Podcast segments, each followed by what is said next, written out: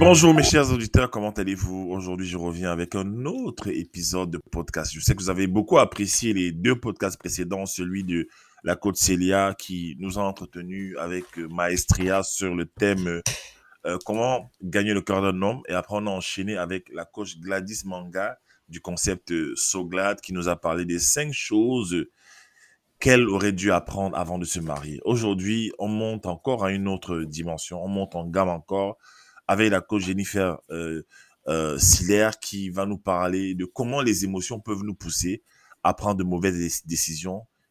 Euh, en parlant des femmes, comment les, émotions poussent les femmes à prendre de mauvaises décisions. Nous allons aborder plusieurs points. Accrochez-vous, ça va être du lourd. Et je vais laisser la, à la coach le choix de, de se présenter ici. Mais tout d'abord, avant de commencer, je vais vous parler de la sortie euh, de mon nouveau livre, euh, Ce que j'ai observé chez les femmes douces et féminines, les clés qu'elles possèdent et qui les rendent irrésistibles. C'est vraiment un livre qui s'inscrit dans l'ère du temps parce que, euh, avec la montée du féminisme radical, beaucoup de femmes portent le masque de la femme en colère, d'accord? Et à ce stéréotype-là que je voudrais détruire par l'écriture, le stéréotype de la femme noire qui est toujours en colère, la femme noire qui ne sait pas gérer ses émotions. Et ça va en droite ligne avec ce podcast, en fait, d'accord? Donc, la coach Jennifer va vraiment nous apporter son expérience, son expertise. Euh, elle va être vulnérable, elle va vous raconter un peu sa vie, elle va vous parler de, de l'impact, en fait, des émotions.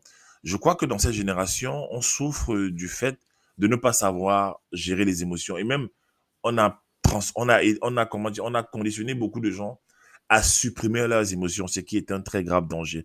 Donc, sans plus attendre, je vais vous présenter la coach Jennifer. Bonjour, coach Jennifer, comment allez-vous? Comment vas-tu? On va se tutoyer. Comment vas-tu aujourd'hui? Bonjour, coach William. Je vais très bien, merci. Merci pour l'invitation. Merci. Ah, super, super. C'est un énorme privilège pour moi de t'inviter ici. Je sais que, comme on dit, tu es une femme de calibre. Tu, tu sais ce que tu dis. Tu es passé par beaucoup de choses. Et ma maison d'édition, Destiny Social Publishing, a eu le privilège de publier ton livre, un très beau livre, d'accord, que je recommande. Euh, oh là là. Euh, cœur paillasson, cœur béton, cœur paillasson, cœur béton. C'est quoi cœur paillasson En fait, le béton, c'est quoi? Le cœur était dur? Raconte-nous un peu ça. Déjà, déjà avant d'aller loin, pardon, pardon, avant d'aller loin, il y a beaucoup de choses à dire. Je voudrais que tu te présentes d'abord à, à notre audience. Bien sûr, avec plaisir. Alors, merci encore une fois, Coach William. C'est tout un plaisir de, de participer euh, à cet entretien euh, avec toi. Euh, je me présente donc. Je suis Jennifer Siller. Je suis coach en gestion du stress et des émotions. J'ai aussi une, une certification en tant que coach PNL, qui est la programmation neurolinguistique. Euh, j'ai écrit mon premier livre Cœur paillasson, cœur béton, qui est euh, l'histoire de ma vie. Et euh, la particularité, c'est que, comme je l'ai dit dans, dans, ma, dans, dans ma spécialisation, c'est que ça parle surtout des émotions.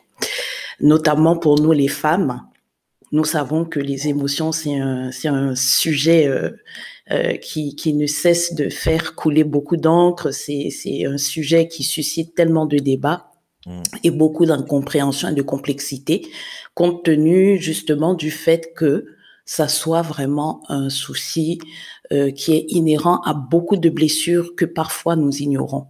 Mmh, Donc voilà, en substance. Ok, super, super, super. Moi, j'ai envie de bondir euh, rapidement déjà euh, sur ton livre euh, Cœur son cœur béton, en fait. Oui. C'est quoi la genèse du livre, en fait? Pourquoi tu as écrit ce livre? Voilà. Euh, ça s'inscrit dans le cadre de mon expérience personnelle d'une, d'un mariage pendant 15 ans sous emprise psychologique. Donc j'ai voulu vraiment mettre l'accent sur le côté euh, émotionnel et aussi mettre en garde euh, avertir et susciter aussi une remise en question pour beaucoup de femmes comme des hommes aussi, parce que j'ai eu des retours d'hommes qui se sont retrouvés, même si je c'est voilà, c'est moi-même qui qui suis euh, aussi la protagoniste de ce livre, sachant que je l'ai vraiment rédigé avec mes tripes parce que j'avais envie de, de, de, de laisser un sillage et surtout pour que la vérité soit connue parce que il y a un dicton que ma propre mère m'a beaucoup dit. Lorsque tu ne connais pas ton histoire, tu es condamné à la répéter.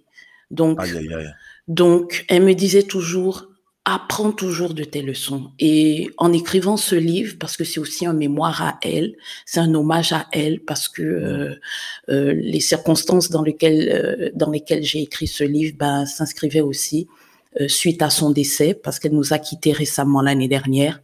Mais mmh. bref, il y a tellement de choses à dire. Mais ce que je veux dire aussi, il y a, y a un ensemble de, de faits que je relate dans le livre, dans lequel beaucoup de personnes se retrouvent, notamment sur le fait d'écouter les aînés, dans le fait d'être conscient que parfois euh, on n'est pas, on n'a pas la science infuse et que on fait des erreurs et qu'il est possible de rebondir et de faire un travail en soi avant de, de, de, s'engager dans des relations, euh, que ce soit amicales, professionnelles et, euh, et sociales. D'accord. Ah, super. Et moi, moi ce qui m'intrigue, en fait, dans le livre, c'est déjà lorsqu'on a conçu la couverture, euh, le, le, titre est très parleur, il donne envie de lire. En fait, cœur béton. Béton, c'est le cœur qui est devenu dur avec le temps Quoi, en fait? Oui, voilà. Je sais que le, que le titre, déjà pour la petite anecdote, Coach William, et pour ceux qui nous écoutent, c'est que euh, lorsque j'ai été inspirée de, de trouver un titre parlant pour euh, pour cette histoire euh, qui est qui est pas des moindres, qui est une histoire vraiment dramatique dans tous les différents chapitres, on est vraiment pris dans les émotions parce que c'est vraiment, je me suis replongée, j'ai fait un retour arrière sur les différents événements qui m'ont vraiment marqué.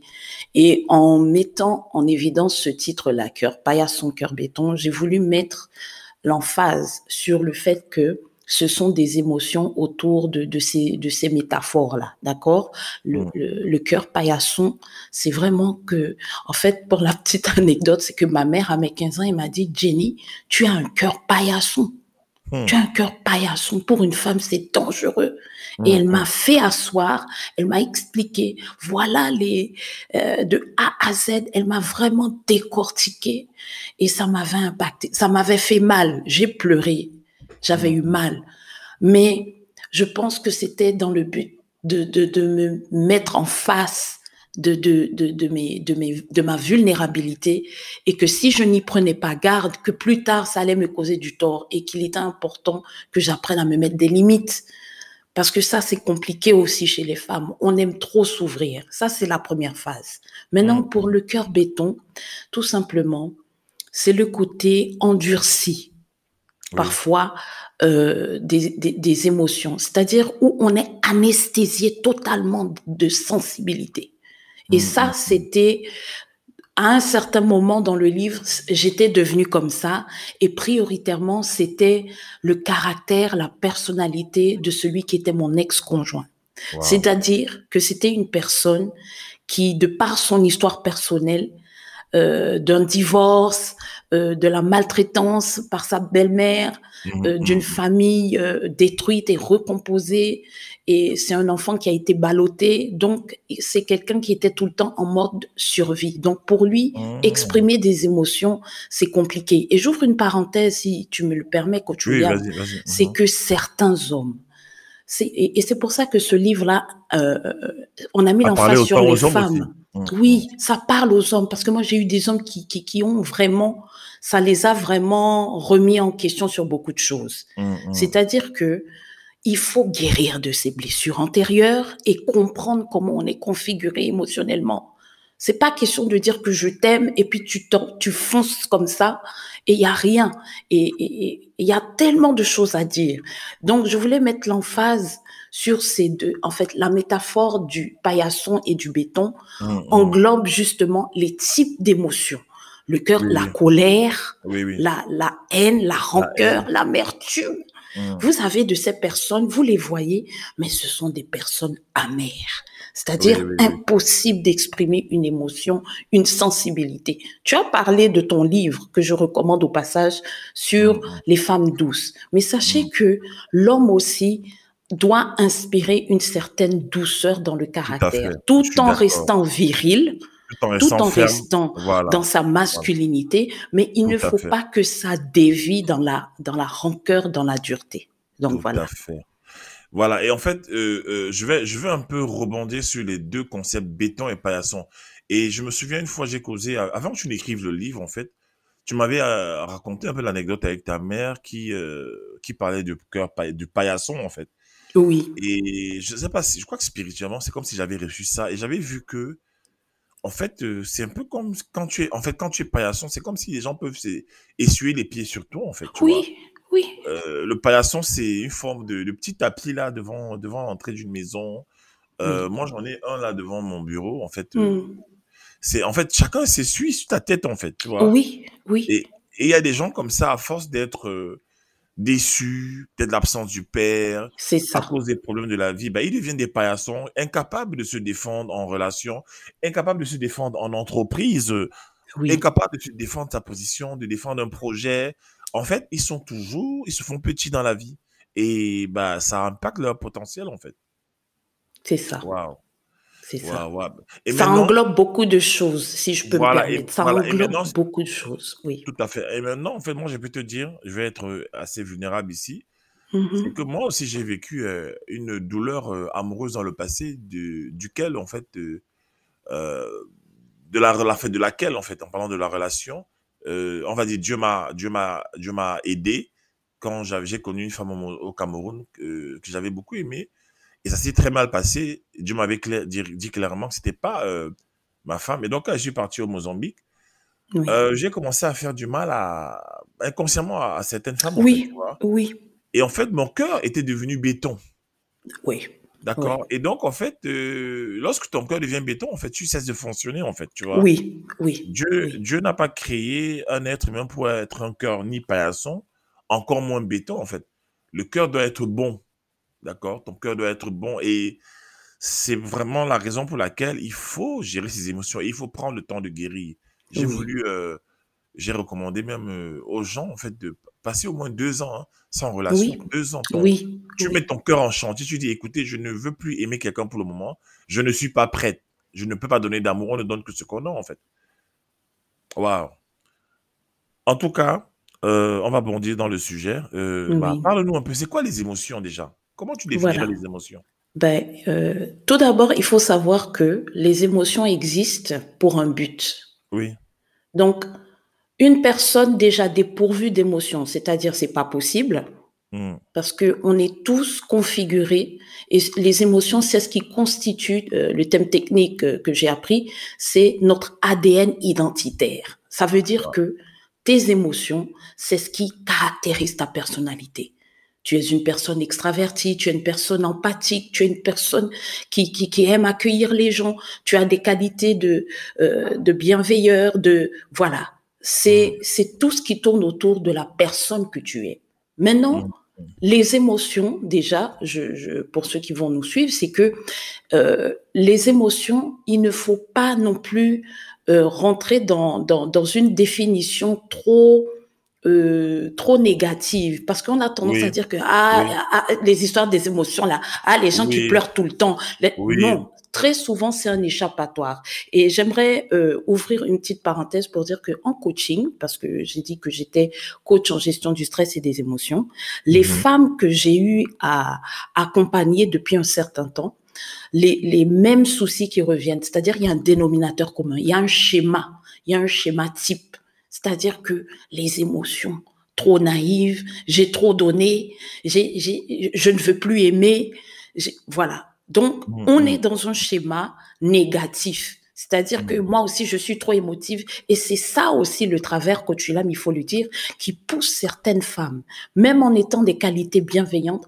à cause des déceptions, de devenir des femmes euh, euh, détestables, Oui, dures, Oui, méchantes, à la limite même de la méchanceté.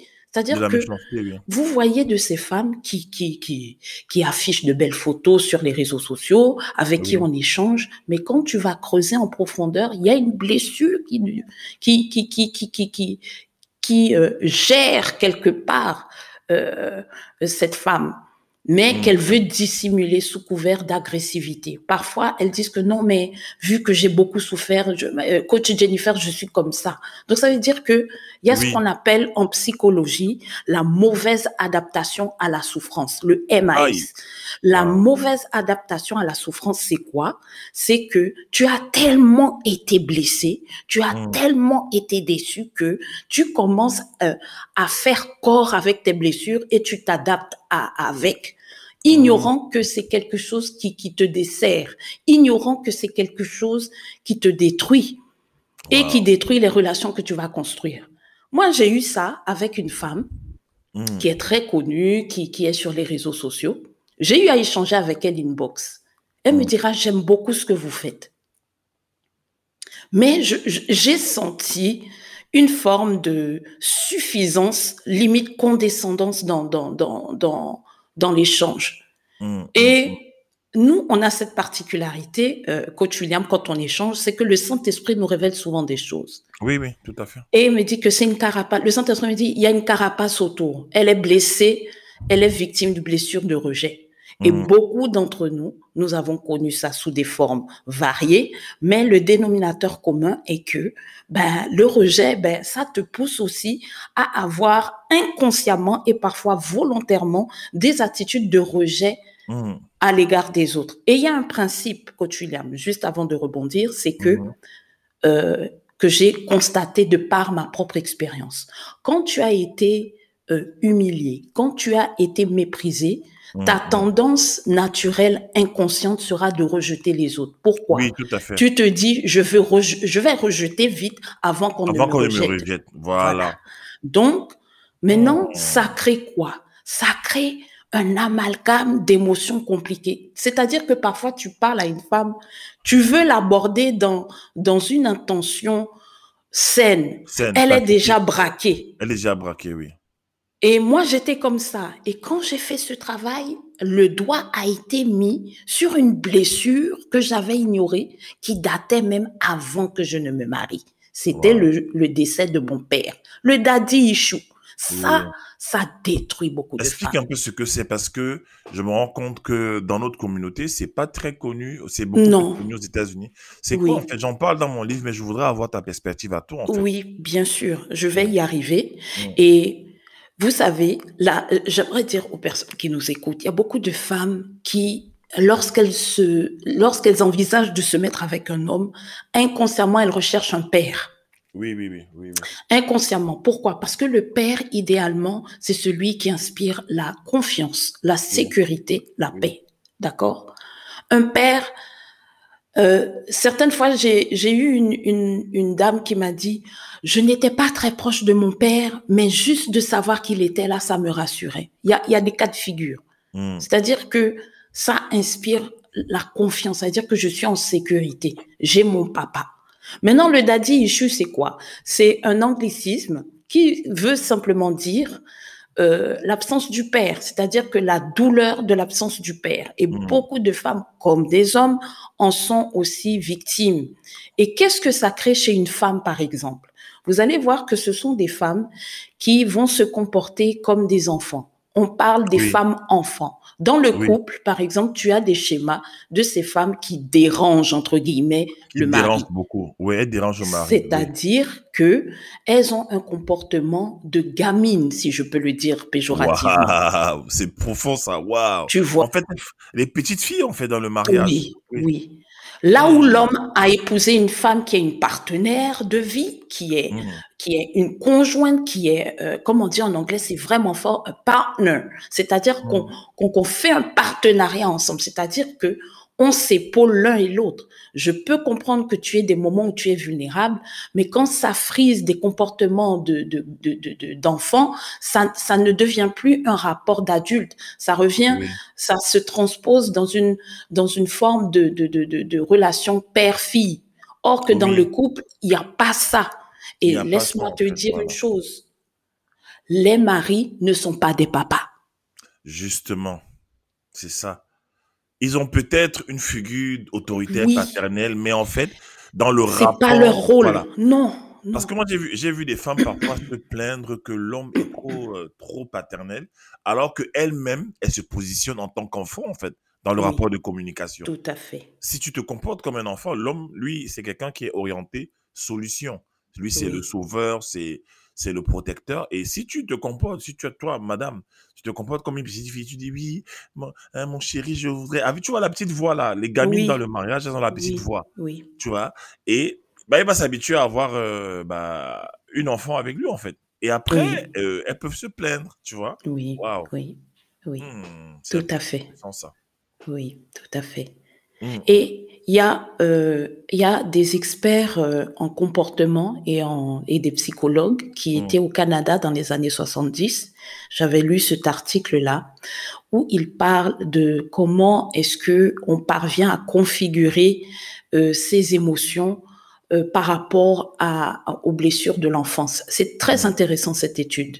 Ils ont remarqué que dans les cas de personnes qui viennent en thérapie de couple, le problème récurrent au niveau des couples concernant les femmes, c'est qu'elles ont toutes euh, un passé d'enfance maltraitée, d'enfants rejetés, d'enfants abandonnés. Voilà.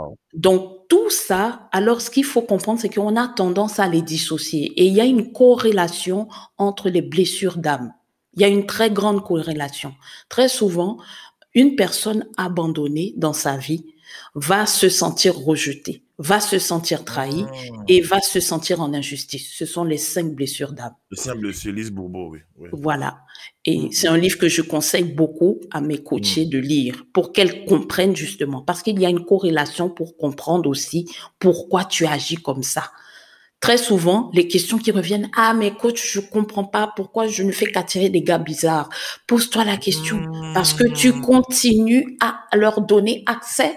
Il y a un schéma en toi qui les attire. tu dois t'asseoir. Tu dois t'asseoir et travailler sur toi.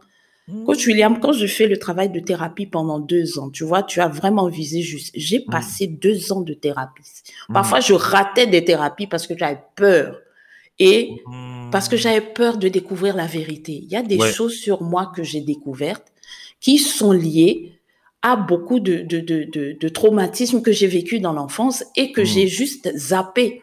Et mmh. j'aime dire qu'une émotion passée à la trappe te rattrape. Tu, tu, tu recouvres ça, ça va ressortir.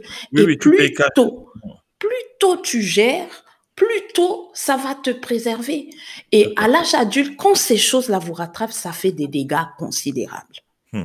En parlant des thérapies, j'ai envie de, de, mentionner un élément important, c'est que euh, quand je me suis marié, j'ai mmh commis une erreur. C'était, euh, je comprenais pas pourquoi ma femme voulait aller voir des psys. Tu vois. Mmh mmh euh, je me disais, comme beaucoup de chrétiens, elle est chrétienne le Saint-Esprit. Le Saint-Esprit peut tout faire, tu vois.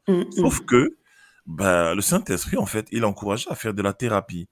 Et pendant qu'elle faisait de la thérapie, lorsqu'elle se faisait suivre, en fait, euh, ça a pu mettre des choses en lumière qui étaient cachées en elle parce que elle a subi euh, trois abus sexuels dans son, dans son enfance, en fait.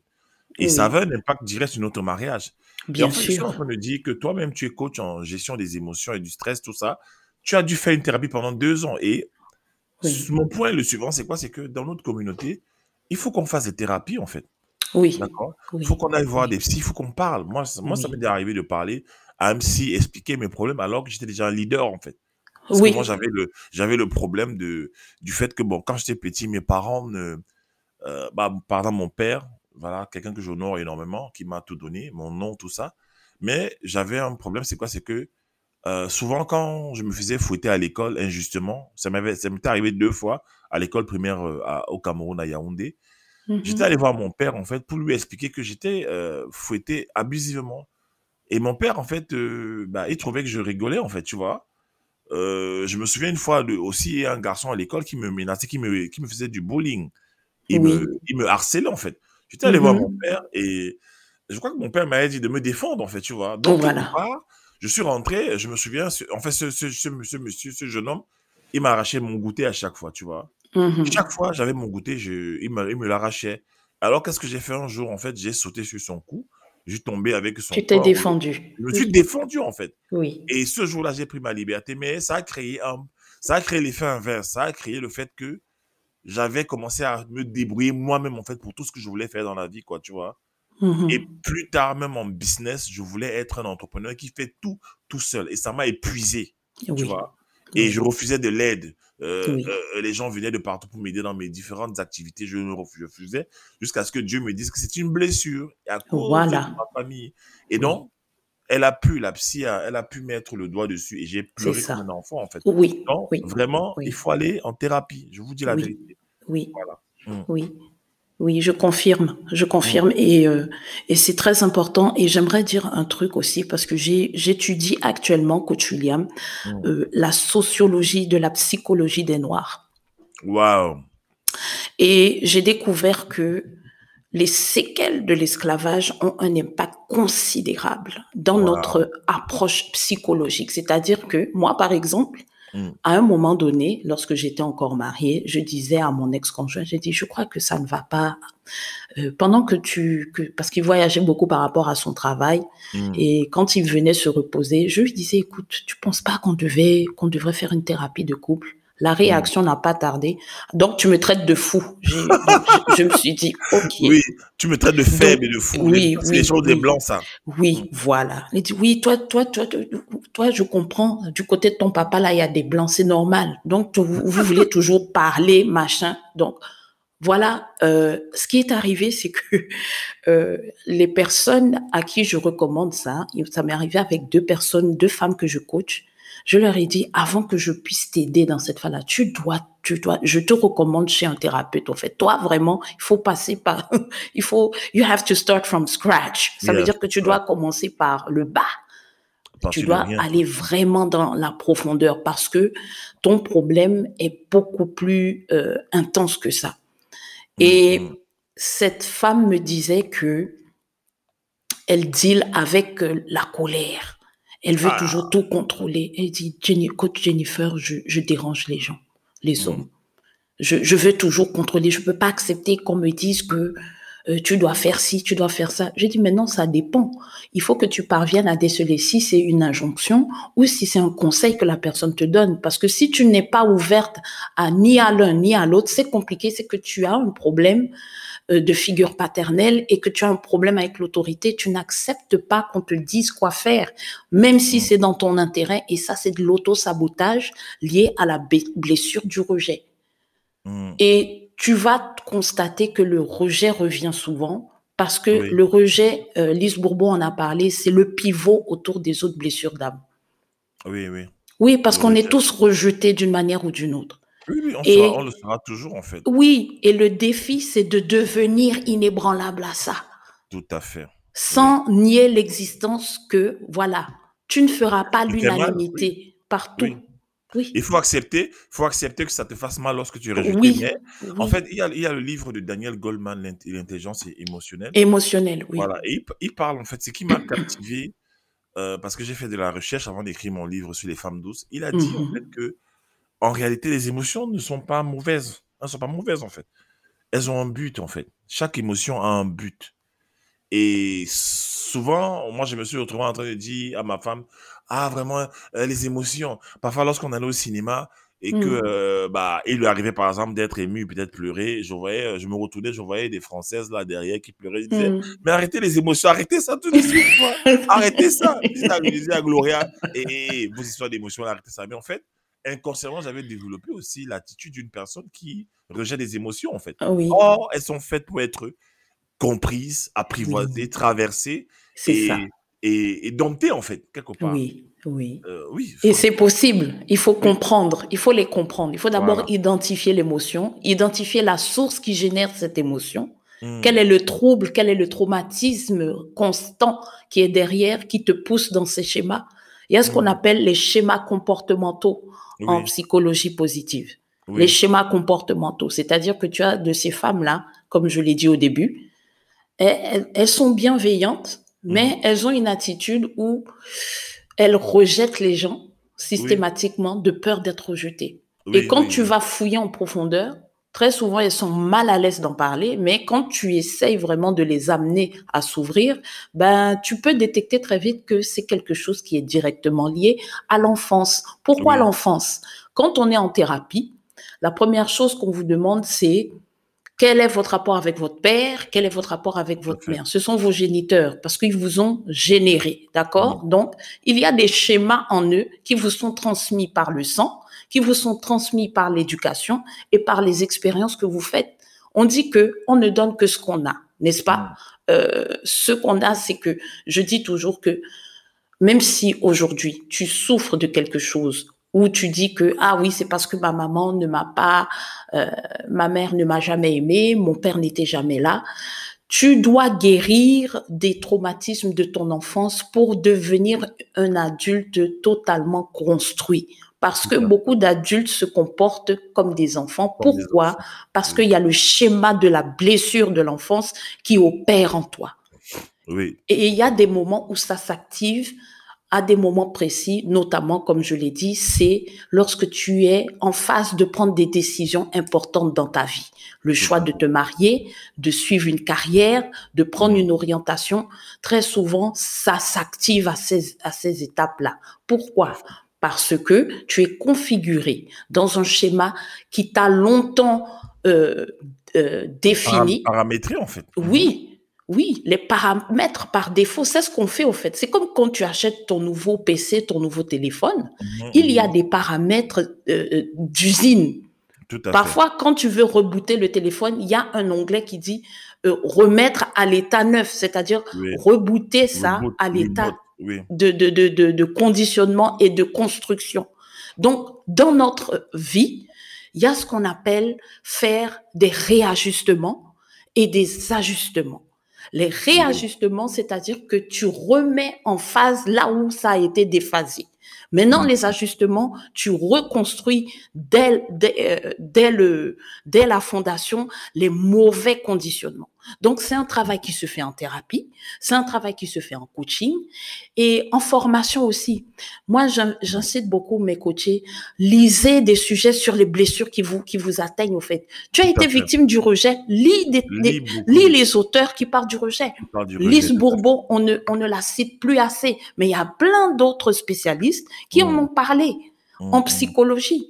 Et c'est aussi mon combat, coach William, de ramener cette, de, de, de, restructurer un peu euh, la pensée dans nos communautés, de dire aux personnes qu'une thérapie peut vous aider à rebasculer sur une meilleure version de vous. Mais oui, mais oui, mais oui, c'est important de le faire parce que euh, autour de nous, moi je vais te donner un exemple, par exemple, d'un camarade que j'ai eu euh, au Cameroun. Mmh euh, son père était une personnalité politique, tu vois. Mmh euh, mais son père l'avait pas reconnu. D'accord. Et donc, en fait, il a grandi avec sa mère, qui était aussi une femme très battante. Ils avaient un certain moyen. Mais le mec, en l'école, je t'ai dit, il était insupportable. D'accord? Mmh. C'est plus tard que je vais comprendre, en fait, euh, qui il était. Plus tard, en, en, ayant étudié la psychologie et tout ça. Mmh. Il était constamment en train de se plaindre. Un plaintif chronique, en fait. Moindre chose. En fait, il fallait marcher sur les œufs avec lui. Comme sur les œufs.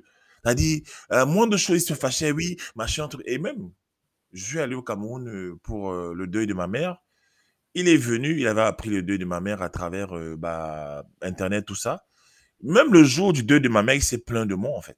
Oui, mais comment tu viens au Cameroun euh, Ta mère, mère, tu me dis pas, machin. Mon frère, ma mère est morte, j'ai beaucoup de choses à gérer. Je suis une personne, euh, j'ai quand même, en fait, les gens, pas mal de gens me connaissent. Je dois gérer tout le monde qui me connaît. J'ai beaucoup de, mon cercle relationnel est très large. Donc, je j'ai pas le temps d'appeler tout le monde en inbox pour leur dire, mmh. tu vois un peu, non? Et là, je me suis dit, tiens, en fait, en fait, il n'a pas guéri. Non. Son père, son père l'a reconnu plus tard. Et après, son père est mort. Mais il n'a jamais eu une relation de proximité avec son père, en fait. Donc, il y a cette blessure-là. Et ça parle, je, je, parle ici à mes chers auditeurs et coach Jennifer, je te parle d'un homme, en fait. Oui. Parce que, voilà, et voilà, aujourd'hui, je t'assure que je, quelque part, je, je, sais que si je m'assois avec lui pour causer, ça va arriver, qu'on discute, il va trouver un ou deux moyens de se plaindre, en fait, encore. Parce qu'il a été paramétré comme ça. Et tu vois aussi aux États-Unis, euh, j'aimerais euh, peut-être annoncer un peu quelque chose par rapport à l'actualité. Il y a un basketteur qu'on appelle Jamorant, mm et, qui est en train de détruire sa carrière. Et on l'a attrapé il y a quelque temps avec une arme. Mm. Euh, il était suspendu euh, pendant, euh, je crois, quatre matchs. Là, il est revenu sur Instagram encore avec une arme à feu. C'était grave, quoi. Oui. Et son père est là. Mais sauf que Mmh son père ne joue pas son rôle de père, en fait. Oui. Donc, euh, ça part toujours des émotions. Tu vois des, des jeunes aux États-Unis qui marchent avec des armes, des jeunes qui se droguent beaucoup. Oui. Les- la drogue, c'est une fuite, hein. Oui. C'est une fuite des émotions, Oui. en fait. Tout à fait. Donc, euh, vraiment, c'est vraiment important le travail que tu fais, vraiment de vouloir euh, restructurer tout ça pour amener ça dans la communauté. Et aussi, quand je parle de communauté, je parle afro-caribéenne, mais aussi, s'il te plaît, pense-y, dans l'église. Oui. Ouh. Oui. Oui. Voilà, Oui. dans l'église. C'est très important. Je disais à quelqu'un euh, qui, qui a vu ce que je faisais, qui était, euh, qui était dans la communauté où je où j'étais euh, il, y a un- il y a un moment, euh, dans les années 2015. Il dit oui, je vois ce que tu fais, mais euh, il y a toujours un mais. Hein. Mais par Mhm. contre, euh, la Bible, elle dit quoi de, de- J'ai dit, écoute, j'ai dit, si on va rentrer dans ce débat-là, tu vas pas t'en sortir. Mm. Parce que j'ai des statistiques à l'appui. C'est pas moi qui les ai inventées. Mm. Le ça. prophète Joël Tato a dit ceci. Et ça, je pense que si les gens sont vraiment sincères Mm. et qu'ils prennent conscience de, ce- de, ce, de cet élément-là, ça va changer la donne. Il a Mm. dit que l'homme est tripartite, corps, Oui. âme et esprit.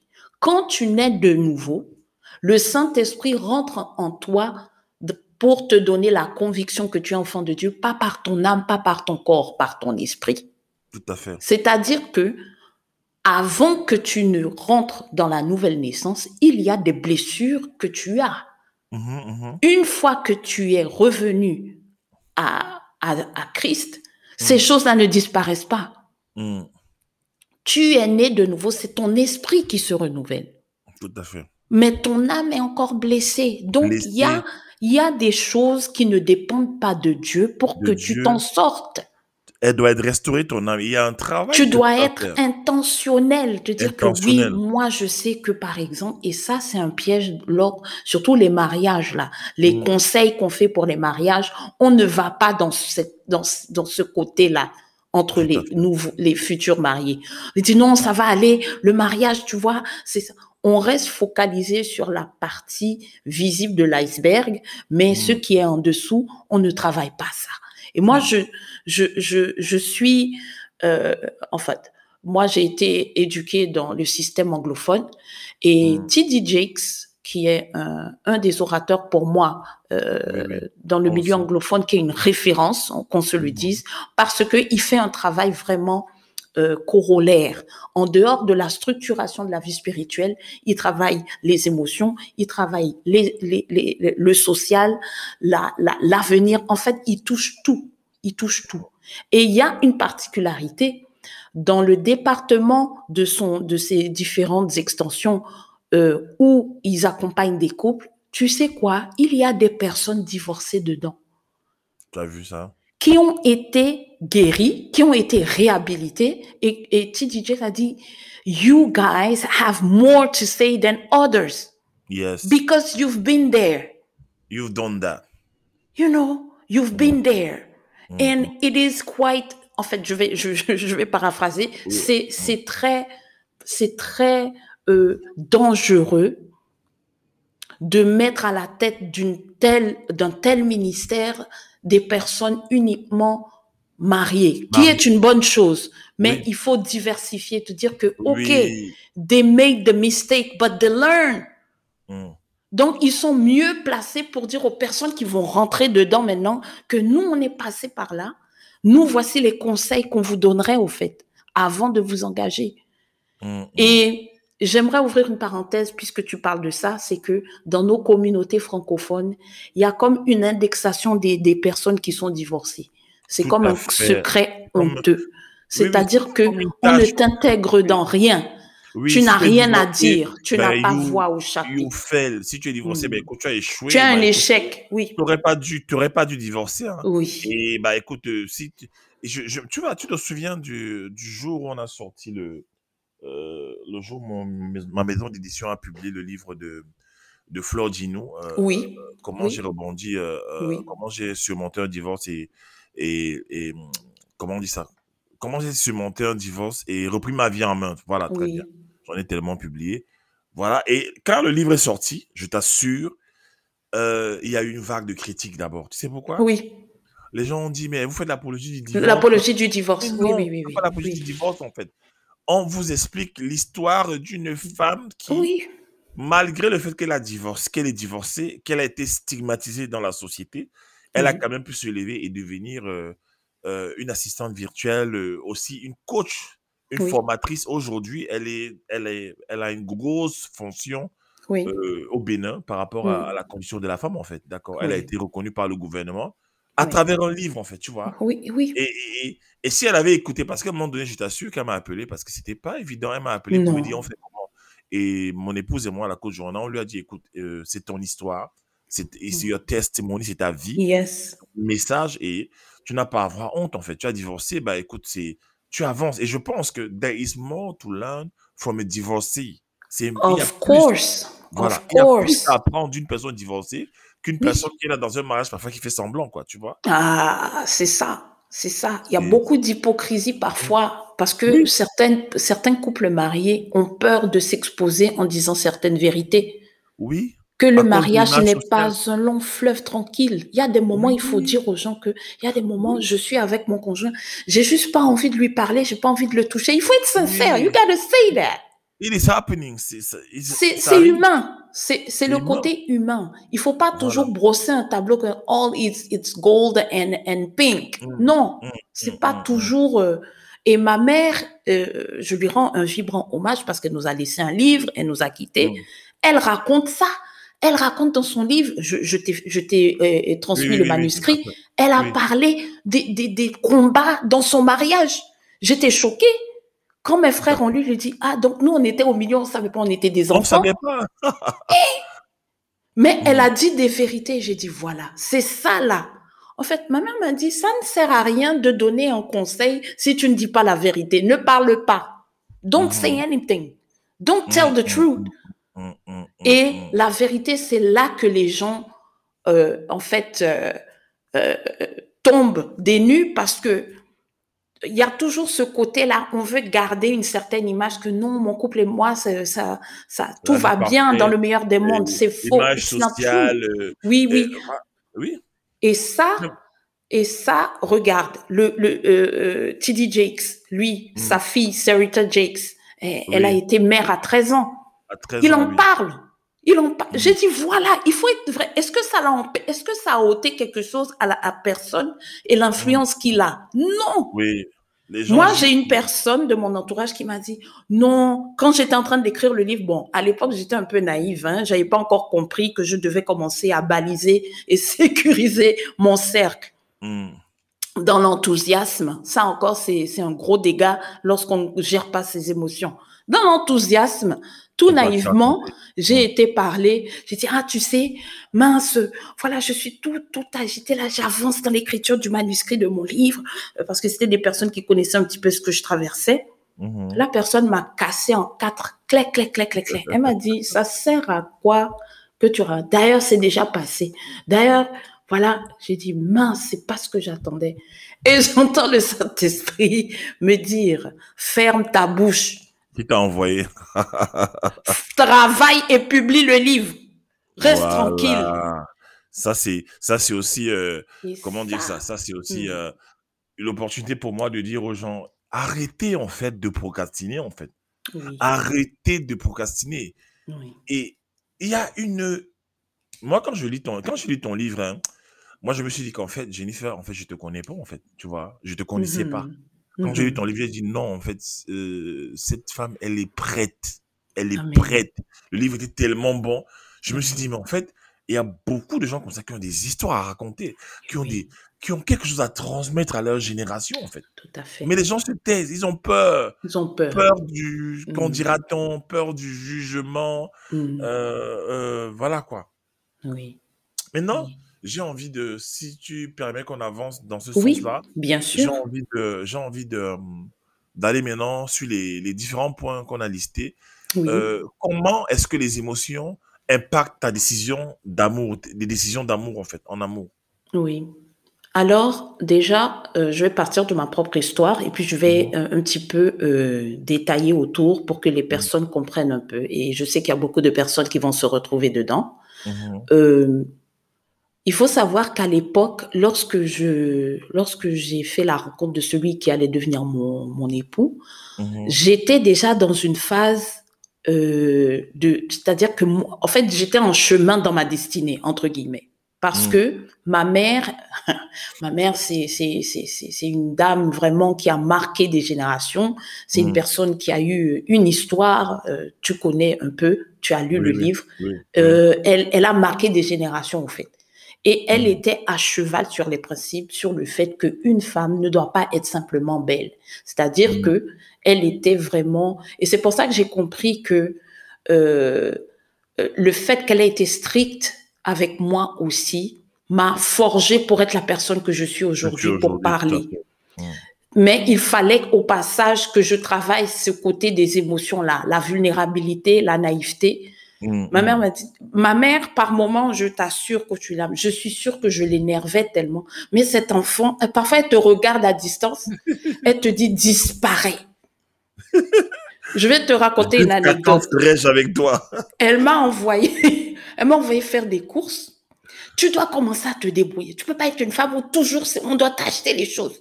Je te donne euh, l'équivalent de 100 dollars américains, on va dire. Mm. Tu vas m'acheter ça, ça, ça. Je suis partie, je tremblais. C'était la première fois qu'on me disait d'aller acheter. Je Mm. pars dans le magasin, j'achète les trucs, je reviens. Je, dans, dans, dans, dans l'inattention et, et surtout dans l'émotion, j'étais naïve, j'étais, j'avais peur des gens. Donc, ma mère, c'était un test qu'elle faisait pour voir si elle pouvait me faire confiance, Confiance, et, développer un petit peu ce côté débrouillardise chez moi. Et Mm, mm.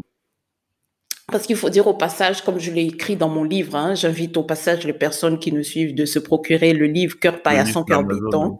On va mettre le Euh, lien de toute façon en description. Il n'y a pas de souci. Mhm. Et j'ai grandi dans un environnement familial aisé, d'accord? On Mhm, avait une mhm. vie sociale, on voyageait beaucoup. La preuve, c'est pour ça que je parle très bien l'anglais et l'espagnol. On a Oui, beaucoup oui. voyagé. Mes parents, c'était des cadres, c'était des, des cadres diplomatiques, bref. Mm. Donc, on avait, on vivait bien. On n'était pas dans le manque. On avait tout. Donc, du coup, ma mère voulait quand même me détacher de cette sécurité-là et me dire, tu dois apprendre à faire les choses par toi-même. Je suis partie. je suis revenue à la maison. Ma mère a dit, OK, on va regarder. Tu as acheté ça, tu as acheté ça. Maintenant, donne le, le, le, le reçu. Mm. on t'a remis combien? je dis, je sais pas. Tu sais pas. Mm. Coach William, je pense que sur peut-être si j'avais si j'avais acheté l'équivalent de 20 euros, donc sur 100 euros, si tu fais le calcul, normalement, on doit te remettre quoi 80 euros. Mhm. Donc je pense qu'il y avait, il y a, je pense que la personne s'est trompée aussi et moi j'ai pas vérifié, donc j'ai juste pris la monnaie, j'ai dit merci, au revoir. Oui. Ma mère m'a regardé, elle dit mais toi aussi, quand on fait les mathématiques, calcul mental, ça sert à quoi Hein? Mm. Regarde, tu as acheté ça, ça t'a fait ça. Elle a pris sa calculatrice. D'accord? Où est Mm. le reste, Jenny? Ah, je sais pas. Et tu l'as regardé, elle avait le regard. Elle avait le reste. Elle, avait- elle me dit euh, euh, euh, éloigne-toi un peu, éloigne-toi un peu. Je, que je reprenne mes esprits. Vraiment, ton père là, il y a que lui qui te comprenne. Je peux pas. Je peux pas. Je peux pas. Et je me rappelle. C'est même quel enfant, ça Et quand, quand mon papa est rentré, j'ai dit, qu'est-ce qu'il y a? C'est quoi ce boucan? Et mon père a dit, qu'est-ce qu'il y a encore? Et mon papa a dit, ok, on y va. On va partir euh, dans le magasin là qui est à côté. On y va. C'était une grande épicerie dans le quartier. Mm. Oui, je pense que voilà, voilà. Ah, moi aussi, j'ai dû me tromper. Oh, mais toi aussi, pourquoi tu n'as rien dit? Mm. Et quand j'ai vu ça avec ma mère, ma dit, je- elle m'a dit, Jennifer, le jour où je ne serai plus là, tu vas faire comment? Mm. Hein? Après, ils m'ont fait asseoir, ils m'ont expliqué que la vie ne tourne pas autour de ça. Ça, là, là où vous grandissez, ton papa et moi, on a construit, on a bâti. Mais maintenant, je dois vous apprendre maintenant à être autonome. Je dois vous apprendre à, à, à vous exposer aux réalités de la vie. Vie, Qu'il y a des choses qui vont, qui, ça, ça coulera pas toujours euh, de source. Il y a des Mm. choses pour lesquelles tu dois développer certaines, une certaine, un certain caractère. Parce que la vie ne fait pas de cadeaux. Mes parents Ah, oui, étaient, étaient des enseignants. Donc, naturellement, il y avait toujours des conseils de famille à la maison. La table à manger était la table où on discutait de tout et il y avait des moments où on nous enseignait, où chacun devait passer un peu dans le bureau de maman pour qu'elle nous parle individuellement. Et je veux, par là, euh, je ressens de le dire, Coach William, nous les parents, nous avons un rôle considérable à jouer dans euh, la construction de nos enfants dans, dans les émotions. Vous devez avoir du temps de qualité avec vos enfants. Et de ma propre expérience de maman divorcée, je ne prends pas ce prétexte-là pour dire que parce que ma vie n'a pas, cet aspect de ma vie n'a pas marché, que mes enfants, je vais les abandonner, je vais les livrer à elles-mêmes. Non. Mm. Au contraire. D'autant plus que j'ai des filles, je prends le temps de leur expliquer. Ma fille aînée a lu le livre et elle m'a dit, maman, merci. J'ai dit pourquoi? Elle dit maintenant je sais comment je dois choisir mon conjoint. J'ai dit c'est le but. Je ne veux pas que tu reproduises les erreurs que j'ai faites. Et je veux te dire que ta grand-mère que tu as hmm. connue, elle m'a raconté, elle m'avait préparé. Ça veut dire que je n'étais pas livrée à moi-même. C'est pour dire quoi? Autant les enfants, prenez le temps d'écouter vos parents. On n'est pas parfait, on fait avec ce qu'on a et comme on peut. Mais néanmoins, on vous instruit, hmm. on vous enseigne. La Bible enseigne parfaitement ce, ce principe. Instruit l'enfant euh, dans les hmm. voies afin qu'en grandissant, il s'en écarte. Parce que tu es, en tant que parent, tu es celui qui sème. Tu, tu, tu, tu, tu sèmes dans la vie de l'enfant. Maintenant, ce que tu sèmes, la qualité de ta semence va déterminer la qualité de, ton, de ta récolte. Si tu es un genre de parent qui est toujours, c'est pour ça, faites très attention quand vous êtes énervé de mal parler aux enfants. Ça construit leurs émotions et leur personnalité. Ah, toi aussi. Moi, je suis sidérée de voir des mamans dans les communautés africaines, parfois en public, dans les transports en mmh. commun ou dans les magasins. Ah, mais cet enfant-là, comment il est sot comme ça? Ne faites pas ça. Ne faites pas ça. Et j'aimerais dire une chose pour les femmes qui élèvent euh, mmh. des garçons. Ne soyez pas des mères castrices. Oui. Ne soyez pas des mères mmh. ah oui, parce que oui, parce que le petit garçon que tu as aujourd'hui va devenir un homme. Et tu peux programmer un monstre, tu peux programmer un homme violent. Il y a quelque chose qui se passe actuellement dans les, euh, dans les médias français. Il y a eu un papa qui a enlevé sa fille dans une école alors qu'elle était en sortie d'école mhm. et il y avait une décision de justice pour que lui, il ne s'approche ni de la femme ni de l'enfant pour cas de violence conjugale. Violence sur l'épouse, l'ex-épouse parce qu'ils sont plus mhm. ensemble et sur l'enfant mineur.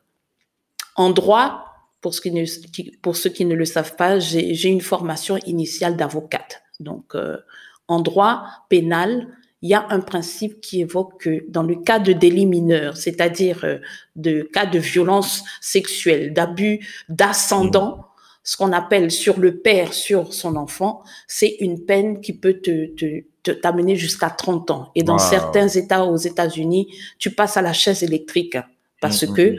Euh, on protège beaucoup les femmes et les enfants parce que l'enfant, c'est l'adulte de demain. Donc, il faut le protéger. Et la Convention internationale aux droits de l'enfant stipule ce principe. Donc, ce qui s'est passé, c'est que ce monsieur avait une interdiction de, s'approcher de, de, de, son ex-épouse et de l'enfant.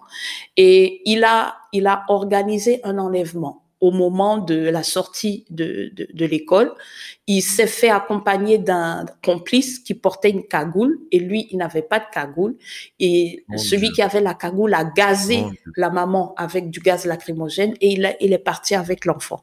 Et ils se sont retrouvés jusqu'au Danemark et euh, l'alerte enlèvement a été signalée et et donc, euh, le, le, papa a été repéré et la mère est partie récupérer l'enfant euh, dans le, au Danemark. C'est pour dire quoi? Il y a des traumatismes et que, qui sont infligés aux enfants euh, dus au mauvais choix parfois des parents par rapport aux conjoints.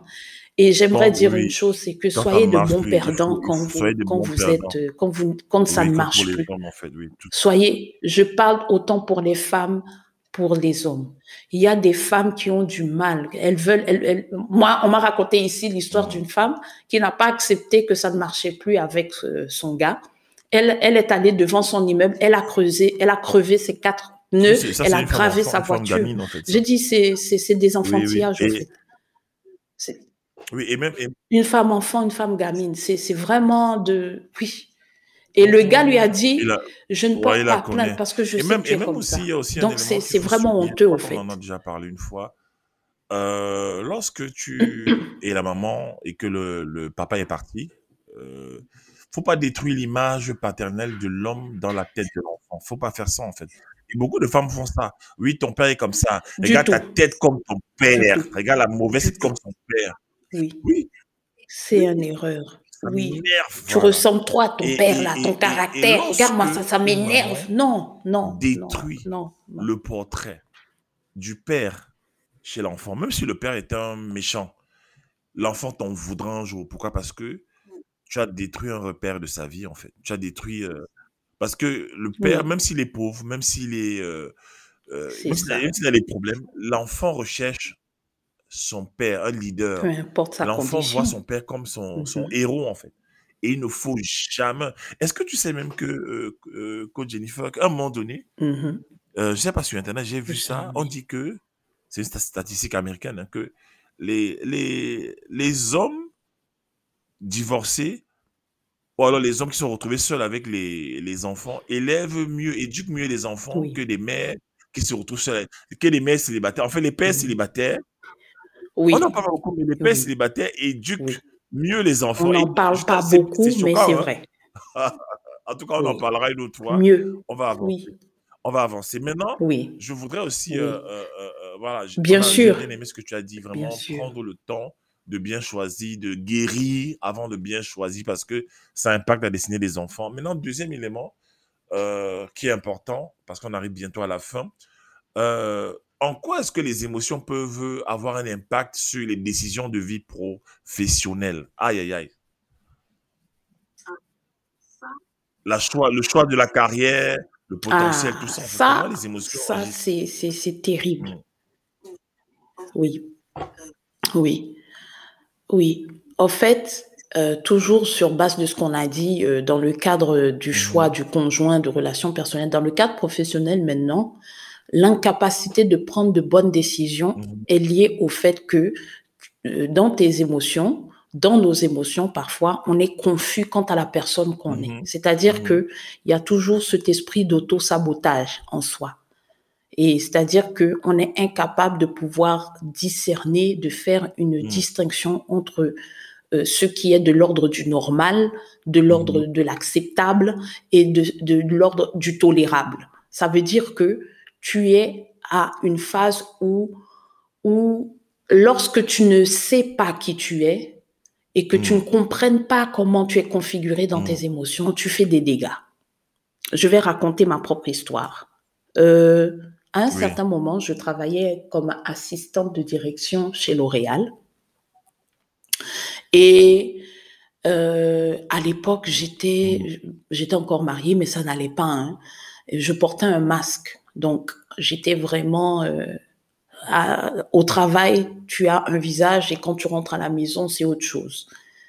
Euh, le moindre, hmm. la moindre remarque qu'on me faisait, je le prenais à la lettre et ça faisait des dégâts considérables sur le rendu du travail. C'est-à-dire que jusqu'à ce que ma responsable me dise, vous êtes trop susceptible. Et le travail de la d'assistante, vous, vous gérez des agendas fluctuants. Vous avez des, des, des, partenaires qui vous disent que oui, il part aujourd'hui, finalement, il ne part pas. Vous, vous n'êtes pas assez proactive. Mmh. Tu n'es pas assez, tu n'es pas assez. Quand tu ne sais pas qui tu es, normalement, tout ce qu'on te dit, tu vas penser que c'est contre toi personnellement qu'on s'attaque. D'accord?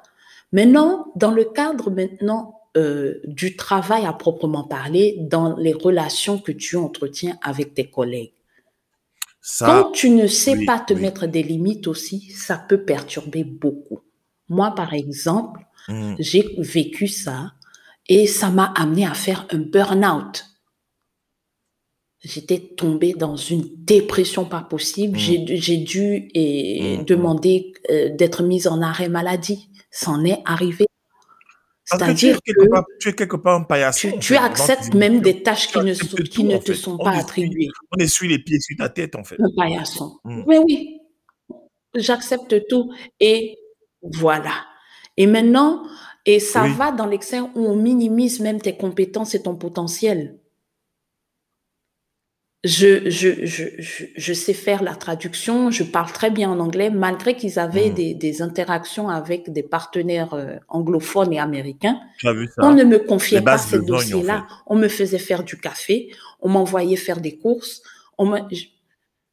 je, me suis dit, ah, ça a créé un burn-out parce que tu ne fais pas ce, ce, ce que tu es Tout à destiné à faire, or que tu es dans le lieu où tu dois le faire. Est-ce Oui, que tu vois? ouais. Donc, Mhm. ça crée Ouais. une dissonance jusqu'à ce que tu acceptes de faire même des besognes pour lesquelles tu n'es pas destiné. Waouh. Tu vois? Mhm. Donc, c'est vraiment important de comprendre que nos émotions ont un rôle à jouer. C'est la première chose. Mhm. La deuxième chose, il faut comprendre comment nos émotions euh, sont configurées. C'est-à-dire, il faut que tu sois en mesure, lorsque tu es dans, quel que soit l'environnement familial, l'environnement dans, dans, au sein du couple, l'environnement professionnel, il faut que tu comprennes préalablement pourquoi certaines émotions en toi euh, te renvoient certaines réactions. Et Mhm. À, autour de toi, il faut que tu fasses un test. Il y a une phrase qu'on dit, avant d'être approuvé, tu seras éprouvé. C'est-à-dire que il faut que toi-même tu t'imposes aussi certaines certains tests. Je parle de ça comment? C'est-à-dire que pourquoi est-ce que euh, je, je, je constate dans mes relations personnelles que j'ai toujours tendance à être cette personne qui, qui donne plus que les autres. Ma mère m'avait dit une chose, ne sois jamais dans une relation où c'est toi qui donnes plus, tu vas souffrir. Tu vas souffrir. Tu vas souffrir. Il faut parvenir à ce juste milieu. Moi, la question qu'on me pose souvent, continue, oui, mais maintenant, comment je fais pour contrôler mes émotions? Je ne sais pas, c'est dur. Je lui ai dit, la- le premier principe que tu dois comprendre, c'est qu'une émotion ne se contrôle pas, elle se régule. Waouh. Une émotion, tu sais, quand tu es trop dans le contrôle, c'est là que tu fais des erreurs. Oui, oui. Oui, tu fais Parce qu'il y a des événements, logiquement, qui ne sont pas dépendants de ta volonté. Mhm, mhm. Donc, tu dois réguler. En psychologie, euh, en psychologie, on dit que les émotions font partie intégrante de ta, de ta personnalité. Mhm, mhm. Maintenant, quand tu navigues dans la vie, les expériences de vie maintenant et les, et les rencontres que tu vas faire ont un impact direct sur, la, sur le renforcement ou bien euh, l'inexistence de certains comportements liés à certaines émotions. C'est-à-dire, il y a toujours une corrélation. Et on avait parlé aussi du fait que ne négligez pas vos blessures d'âme. D'accord? C'est de là que part aussi l'importance de guérir en passant par des thérapies, en passant par des coachings, euh, des formations. Quitte, en fait, même nous qui sommes dans des positionnements aujourd'hui pour aider les gens, nous faisons appel à d'autres experts pour nous Oui, oui. accompagner. Nous avons, nous, on se fait accompagner aussi, oui. On se fait aider. Donc, entre nous, on parle souvent de nos soucis et ça nous Mhm. aide. Il fait. faut que vous ayez ces espaces que vous créez, ces atmosphères. Premièrement, en ayant autour de vous des personnes qui ne soient pas toujours en train de vous caresser dans le sens du poil. Ça, Oui. c'est pas bon. Mhm, mhm, mhm. Il faut que si tu es, si le coach William me dit, Jennifer, je constate qu'il y a ça, il y a ça, si tu ne, si tu ne régules pas ça de ce côté, plus tard, voilà quel impact ça va avoir. Donc, je te suggère de faire ça, ça, ça, et tu verras. En revanche, parfois, j'échange avec le coach, je lui dis, coach, j'ai constaté ça et je pense que ça, il me, parfois il dit, oui, tu as raison, je n'avais pas vu ça sous cet angle-là. Mhm, C'est mhm. pas question que nous soyons en compétition les uns avec les autres, mais on est en collaboration pour s'améliorer.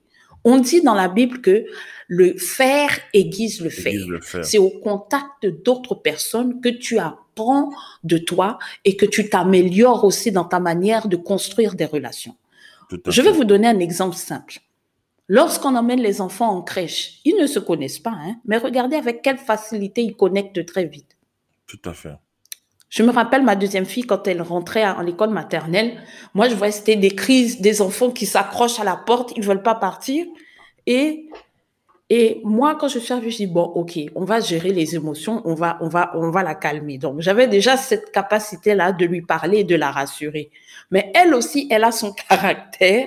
Donc moi, dans mon, euh, dans, dans, dans, dans, ce, dans cette fibre maternelle que beaucoup de femmes ont, j'ai dit, bon, si elle pleure là seulement, je vais même pas forcer, je la ramène à la maison. Non, non. Quand je l'ai amenée à la, à la porte, elle me fait au revoir, maman. me fait au revoir. Donc, je me suis dit que elle a géré parce que je lui, euh, en amont, j'ai fait un travail. Je lui ai dit, écoute, ça va être ton premier jour, tu vas voir des amis, ça va se passer, ça va être dur, la séparation avec maman et tout, et tout, et tout, parce que tu as toujours été avec moi, mais maintenant, tu dois aller à l'école. Donc, ça s'est bien passé la transition. Donc, beaucoup d'entre nous, nous n'avons pas connu ces phases. Nous n'avons pas connu ces transitions-là dans nos émotions. C'est-à-dire que tu as navigué dans la vie en mode brut. Maintenant, c'est quand tu commences à te cogner que tu veux faire maintenant le travail qu'il y a un problème. Et j'aimerais dire une chose. Il faut que vous soyez conscient de vos blessures, sans les ruminer, sans rester dans le passé, mais pour en guérir.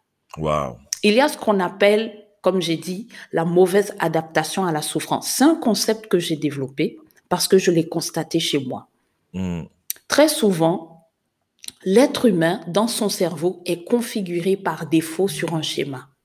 Quand tu as été dans un environnement où on, ne t'a pas appris à te défendre, un peu comme l'histoire que tu as racontée, au bout d'un moment, euh, l'instinct, l'instinct de survie va s'activer en toi. Tu vas te hmm. rendre compte que là, là, si je ne fais pas quelque chose, soit je peux mourir aussi. Oui, oui, tout à fait.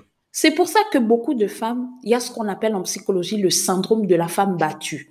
Ou mm. bien, tu vois, la, la, la, la théorie de, de, de, la grenouille dans la marmite. Tu es tellement habitué à ce qu'on te maltraite, donc la douleur ne te fait plus aucun effet. Tu es comme anesthésié dans tes émotions. Et quand tu sors de là, on te demande, mais au fait, tu as vécu tout ça, pourquoi tu es resté tu dis, bah, je sais pas, je je comprends pas, je, je, je, je ne réalise pas. C'est ainsi, certaines qui s'en sortent, c'est parce qu'il y a eu une énième, une énième déception, ou bien il y a eu une énième tentative d'intenter à sa vie qui lui a fait comprendre que, hey, si je ne sors pas de là, euh, je vais y rester, je vais y laisser ma peau. Donc, certaines femmes, elles ont été tellement euh, euh, emprisonné, englué, comme, comme tu as dit, coach William, mm, dans mm. des émotions négatives, que tu as une mauvaise logique, tu as une, une, une, une réflexion biaisée de ce qui est normal, de ce qui est tolérable et acceptable. Mm, tu dis non, je reste seulement comme ça. Ton cerveau a enregistré l'information comme étant normale. Mais on te frappe, on te malmène, on te trompe, on te passe dessus. Tu vois? Donc, l'émotion en soi, elle a une corrélation, elle a une existence de vie. Tu dois parvenir à faire ce travail en profondeur. Pourquoi lorsque les femmes viennent en coaching, quand tu leur parles, le premier, euh, le premier indice, c'est qu'il y a un souci lié à une affaire de relation. Donc, qui dit relation, les émotions sont toujours dans l'affaire. Mmh, mmh. Donc, il faut vraiment déjà identifier l'émotion qui, qui, qui s'active et qui est récurrente, parce qu'il y a bien une raison derrière. Aller à la source et remonter son histoire familiale et remonter aussi son enfance. Parce que si vous ne passez pas par ces phases-là, tu vas répéter les mêmes erreurs. Ça va mhm. prendre des formes différentes, mais ça va s'aggraver. Tu ne vas jamais t'en sortir. Donc voilà. Et même, et même, et même, je vais, bon, on va, on va bientôt clôturer. Euh, et même, j'ai remarqué une chose hein, que Jennifer, c'est que dans les formations de talent qu'on fait, euh, il y a certains qui, euh, bah, qui sortent de là, qui sont grandis, qui, qui passent à l'action, d'accord? Tu fais partie de ces gens-là qui, qui sont sortis de la formation des talents, qui ont, qui ont bondi, qui ont pris des risques et qui sont devenus ce que tu es aujourd'hui, tu vois un peu? Oui. Mais je me rends compte en fait que se lever, s'affirmer comme étant une personne qui va œuvrer dans un domaine en particulier, se mettre sur Internet et être courageux et dire aux gens, écoutez, à partir d'aujourd'hui, c'est moi, je vais vous aider, je vais vous aider dans tel ou tel domaine. Oui. Il faut une grosse capacité à gérer ses émotions parce que il y a le Mhm. syndrome de l'imposteur, premièrement. Il y a aussi, euh, bah, quelque part, je pense qu'il faut avoir une tête dure, en fait, d'accord? Pour dire aux Oui, gens, écoutez, oui. Il faut être euh, intentionnel et, oui, un fonceur. il faut Oui, à un un moment donné, il en fait. faut. Il faut Oui, être ça comme prend ça. les Oui, émotions. Et je sais que souvent, les gens qui ne savent pas gérer leurs émotions, qui ont peur, machin, bah, ils enterrent leur ils talent, en fait. abandonnent vite. Ils enterrent leur Oui. talent, ils enterrent leur talent. Regarde, dans la Bible, dans la, la parabole de Matthieu 25, le troisième Mhm. serviteur qui n'a pas développé ses talents, il a dit quoi? Oui. J'ai eu peur, Hmm. j'ai eu peur et je suis allé enterrer mes talents. La peur Oui, et la, la peur, c'est l'une des plus grosses émotions et avec la colère, en fait. Donc la peur peut bloquer ta destinée. Qu'est-ce on sait bien ce Ah, totalement. on sait, qui Totalement. on sait ce qui s'est passé lorsque euh, le maître euh, lui a dit, euh, bah, l'a fait jeter dehors, en fait. Le maître l'a l'a dépouillé Mhm. même de ce qu'il avait. Pourquoi? Hmm. Parce qu'il a eu peur. Ça veut dire quoi? Ça veut dire qu'il incombe à l'homme de gérer ses, Hmm. en fait, comme tu dis, de réguler ses émotions, de faire un travail dessus. Sinon, ça peut avaler ta destinée, en fait. C'est ça qui est, totalement. je me rends compte, quoi, tu vois un peu? Et ça, Mhm. c'est pas le travail du Seigneur. C'est ça qui est malheureux. C'est pas, malheureux, c'est, c'est le travail de l'homme, en fait. oui. C'est ça, en Il fait, faut le être intentionnel. Il faut Il être faut être intentionnel. Il y a un moment, il faut que tu te prennes en main et de dire que non, là, là, ça ne Mm. fait que durer. En fait, euh, il y a un truc aussi quand tu l'aimes. Ça épuise, hein. Oui, ça épuise. Vous n'êtes pas fatigué. Euh, quand les, les coachés viennent vers nous, oui, moi, c'est là. J'ai dit, mais j'ai dit, ma, ma, ma soeur, ma bien-aimée, tu sais, moi aussi, je suis une femme comme toi. Tout ce que tu me dis là, je me, re- je me suis retrouvée dedans. Mais tu sais, à un Mm. moment donné, j'ai tapé du poing sur la table. Si tu ne fais pas ce travail, personne ne le fera à ta place. Et il Mm. y a certaines personnes, aussi longtemps que tu sois, seras en vie, qui seront contents que tu restes dans cet état parce qu'ils peuvent jouer fait. avec toi. Tout à fait. Oui. Moi, j'ai dit à une fille, dit, vous savez pourquoi les hommes jouent beaucoup avec nous comme ça? Parce Mm. que on leur donne accès. Beaucoup d'entre vous, vous avez été tellement configurés dans un schéma où j'attends que ça soit l'homme qui vienne pour que je sois. Non, sois d'abord. La Bible dit quoi? Celui qui trouve une femme trouve le bonheur. Donc, tu es le Mm. bonheur. Donc, génère cette, cette, cette, cette qualité-là, cette vertu-là, et tu vas attirer la bonne personne. Moi, je demeure convaincue que les secondes chances existent. Mais il y a un moment, il faut que tu arrives dans ta phase où tu te regardes dans le miroir et dis, Jennifer, toi, tu sais que là, émotionnellement, tu es encore brisé, tu es encore en morceaux, en miettes Mm. tu dois t'asseoir quelque part, disparaît au fait. Les femmes n'aiment pas ça. Vous, ça c'est Oui, un oui. problème. Oui, Tu veux te pas faire voir travail, en fait. C'est pourquoi du travail, oui. Pourquoi tu veux te faire voir? Tu es blessé. Ah mais non, ça va, je gère. Tu ne gères pas. On Mm. te gère. Toi, tu ne te gères pas. Mm. C'est-à-dire que tu reviens toujours avec les- la même, le même disque pendant 15-20 ans. Ah, les hommes sont mauvais. Et, et quand tu dis ça, tu configures dans ton cerveau à attirer ce type d'homme parce Oui. que tu ne fais pas le travail. Tout à fait. Et même, et même en tant que, en tant que leader, ha, euh, c'est très, en fait, c'est moche, c'est moche, c'est très désagréable de, de regarder un, un grand leader qui ne sait pas se contrôler émotionnellement, en fait. oui, Et oui, c'est, oui, ce que tu verras. Après, tu verras des gens qui sont, qui ont, des leaders qui sont constamment dans le clash, oui, euh, qui ne savent pas oui, gérer, qui ne savent pas gérer les émotions avec diplomatie. oui. Peu. Alors, ouais, Et non, ouais, non. Quand tu es un leader et que tu as fait une erreur, parfois, euh, l'intelligence émotionnelle voudrait que tu te, tu te dises, écoute, tu te mets devant les gens, tu dis, écoutez, excusez-moi, j'ai fait une erreur grave, quoi. Euh, voilà. C'est ça, la, ça la gestion des émotions. Tu te calmes, tu ne penses pas que tout le monde est là pour t'attaquer. Tu te demandes, euh, tu te remets en ça. question. Et dans mon livre, euh, Oui, euh, dans mon livre, euh, ce que j'ai observé chez les femmes douces et féminines, en fait, il y a une partie où je demande aux gens d'observer leurs émotions et de les accepter d'abord oui, tu les acceptes oui, d'abord et après maintenant, tu vois comment tu deals avec. Et voilà, c'est très important. Donc, euh, bah, franchement, on a vraiment couvert beaucoup de points. Euh, oui. j'ai vraiment hâte de te recevoir encore dans d'autres, dans, dans ce podcast, mais dans sur d'autres problématiques. Je suis très Avec fier, plaisir. voilà, je suis très fier de ce que tu es devenu. Franchement, Merci. euh, you got it. You- tu as le truc là, tu as le truc là. Et, et voilà, tu as le truc là et tu es vraiment une, une lumière pour cette génération. Maintenant, j'ai envie de. Euh, j'ai envie que tu nous parles un peu de tes coachings, de tes formations, de ton académie, de comment est-ce qu'on fait pour travailler avec toi déjà? Comment les gens font en fait? Parce que je sais qu'à la fin de, après avoir écouté ce podcast, les gens voudront connaître la coach Jennifer. Comment est-ce qu'on fait pour travailler avec Oui, bien sûr. Alors moi, mon approche, coach William, c'est que j'ai reçu euh, du Seigneur Mhm. d'être d'abord dans une approche euh, de coaching basée sur l'écoute.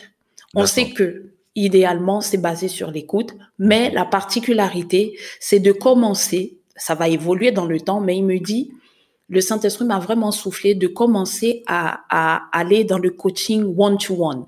Oui. Ça veut dire quoi? Ça veut dire que se personnaliser vraiment, parce que les cas de figure sont différents. Mhm. Et en apparence, les, les, les situations peuvent se ressembler, mais chaque personnalité est différente, donc chaque approche devra être différente. Mhm. Et ce qui est intéressant, dans ma formation euh, pour devenir coach certifié en gestion des émotions, il y a cette particularité-là qui est liée justement au fait que chaque émotion doit être traitée différemment. Mhm. Mhm. Donc, pour m'atteindre, moi, ce que je fais, euh, les personnes me contactent par WhatsApp, les personnes me contactent inbox sur ma page Facebook Jennifer Siller. Et là, il y a un rendez-vous euh, découverte, diagnostic de 20 minutes que je fais avec les personnes. Et après, on met en place euh, un questionnaire que j'ai que j'ai conçu pour permettre aux personnes déjà d'être en contact direct de manière personnelle euh, Mhm. en mettant l'emphase comme un, un pré-bilan, un Oui. auto-bilan Mhm. sur euh, comment elles se perçoivent émotionnellement. Et là, ça me permet de détecter, par exemple, que je suis une personne qui est plutôt extravertie, je n'aime pas m'associer aux gens, donc je peux détecter par là le souci qui guette la personne. Oui. Donc, pour me joindre, c'est par euh, mon contact WhatsApp, mon numéro euh, pro, et ensuite euh, inbox, si on veut échanger. Mhm. Ok, je mettrai ton numéro Donc, dans la, je mettrai oui. ton numéro de téléphone dans la description de, de ce Oui, podcast. Maintenant, je, je commence comme ça oui, vas-y. et après, les coachings maintenant s'échelonnent sur trois semaines d'accompagnement D'accord. après le diagnostic, c'est-à-dire dès qu'on a mis le, do- le doigt, je travaille avec la personne. Par exemple, je termine avec euh, deux coachés. Déjà, après la troisième séance, après qu'elle ait, ait pris les contacts avec moi et que j'ai expliqué les modalités en privé, Mhm. euh, au troisième jour, elle, elle commençait déjà à voir son, son souci et comment elle peut ajuster et qu'elle a, qu'elle a reconnu. En fait, j'amène les personnes à prendre conscience ça, parce qu'il y a tellement de personnes qui sont déconnectées émotionnellement. Donc, c'est pour ça qu'elles ne comprennent pas ce qui leur arrive. Mhm, Parce que le traumatisme est tellement présent pendant longtemps qu'elles croient que c'est toujours les autres qui leur veulent du mal. Or que le mal a persisté trop longtemps. Donc, je les amène dans une dynamique de pleine conscience et de leur amener, non dans le jugement, mais tout en les écoutant et en les amenant à prendre leurs propres décisions sur base de ce qu'elles ont compris. D'accord. Donc, voilà. Super, super. Et hum, pour le livre, euh, euh, il faut qu'on mette en place. euh, je je sais qu'au Cameroun, il va être demandé. Il faut que tu. Oui. euh, qu'on- que, il faut qu'on ait des, des, bah, des copies d'auteurs, que tu nous Des envoies des copies copies. disponibles. Oui, oui, on va organiser ça. J'y ai voilà. pensé d'ailleurs. Oui, oui, oui, Voilà, oui. Oui. ici au Cameroun, ici pour que les gens puissent la voir. Et autre chose, euh, euh, le livre est disponible sur Amazon. Je mettrai le lien dans la description de, cette, de ce podcast. Donc, c'est le livre, c'est Cœur paillasson, cœur béton. Quoi. Oui. Bah, écoute, c'est- ce fut un plaisir. Ce fut un plaisir de, de, de faire ce podcast avec toi. Il est très riche. Tu es vraiment, c'est, euh, moi-même, j'ai appris beaucoup de choses, de nouvelles choses, et je sais que ça va transformer beaucoup de femmes et beaucoup d'hommes. Merci à toi, coach. Jennifer. Passe une bonne journée. Merci, Allez, ciao. William. À très bientôt. Merci.